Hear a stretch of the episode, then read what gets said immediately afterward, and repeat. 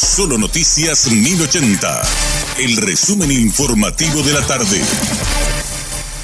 Hola, soy Richard Toñanes y este es el resumen informativo de la tarde. El presidente de Brasil, Luis Ignacio Lula da Silva, dijo este jueves que serán respetuosos con Paraguay en las negociaciones que iniciará este año para redefinir algunas de las cláusulas del tratado por el que los dos países construyeron hace 50 años la hidroeléctrica de Itaipú. Estoy seguro de que alcanzaremos un tratado que tendrá muy en cuenta la realidad de los dos países y muy en cuenta el respeto que Brasil tiene que tener por su aliado, nuestro querido Paraguay, afirmó el jefe de Estado brasileño. El compromiso fue asumido en un discurso en la sede de la hidroeléctrica binacional en que se dirigió al presidente de Paraguay, Mario Abdo Benítez, invitado a la ceremonia y ante los ministros de Relaciones Exteriores de ambos países.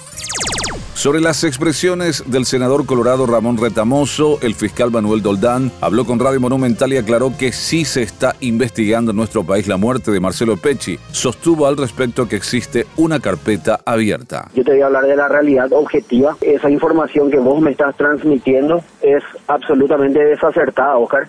Nosotros desde un primer momento, es más te digo, desde el día 11 de mayo al día siguiente del suceso trágico que cobró la vida de nuestro colega y amigo Marcelo Pecci, se, se, se creó, eh, se generó a través de un pedido de la Oficina de Cooperación Internacional de la Fiscalía y con propósitos preliminarmente de cooperación, un cuaderno de investigación fiscal en donde se desplegó un número significativo de diligencias y sí debo ser claro, es una causa en donde no se investiga de manera directa el homicidio de Marcelo porque ese homicidio ocurrió en Colombia y por una norma penal, por una norma de carácter incluso internacional, que es el principio de territorialidad de la ley penal, la investigación lo lleva la República de Colombia a través de los organismos competentes. Una comitiva fiscal y policial realizó un allanamiento en un establecimiento rural de la ciudad de San Japutá, departamento de Amambay, y se logró la incautación de 9.000 kilos de marihuana. La droga está lista para ser comercializada aparentemente en Brasil. También se decomisaron dos lujosas camionetas. El fiscal Celso Morales explicó este jueves que el procedimiento se realizó en la colonia San Miguel, pero el operativo no dejó detenidos, atendiendo que el campamento estaba ubicado en una zona boscosa de difícil acceso y los responsables lograron fugarse.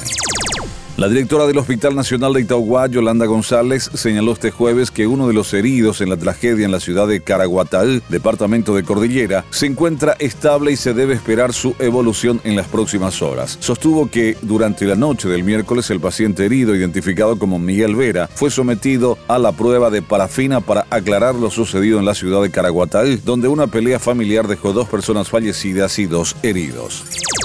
Tan solo este mes de marzo ya suman 20 denuncias por asaltos a deliveries en la ciudad de Asunción. Según datos de la Policía Nacional, los trabajadores son víctimas frecuentes de los delincuentes. El comisario Hugo Díaz, jefe de investigaciones de Asunción, mencionó que existen víctimas que no realizan sus denuncias ante las autoridades y ello genera un subregistro, lo cual impide contar con estadísticas reales sobre este tipo de hechos punibles.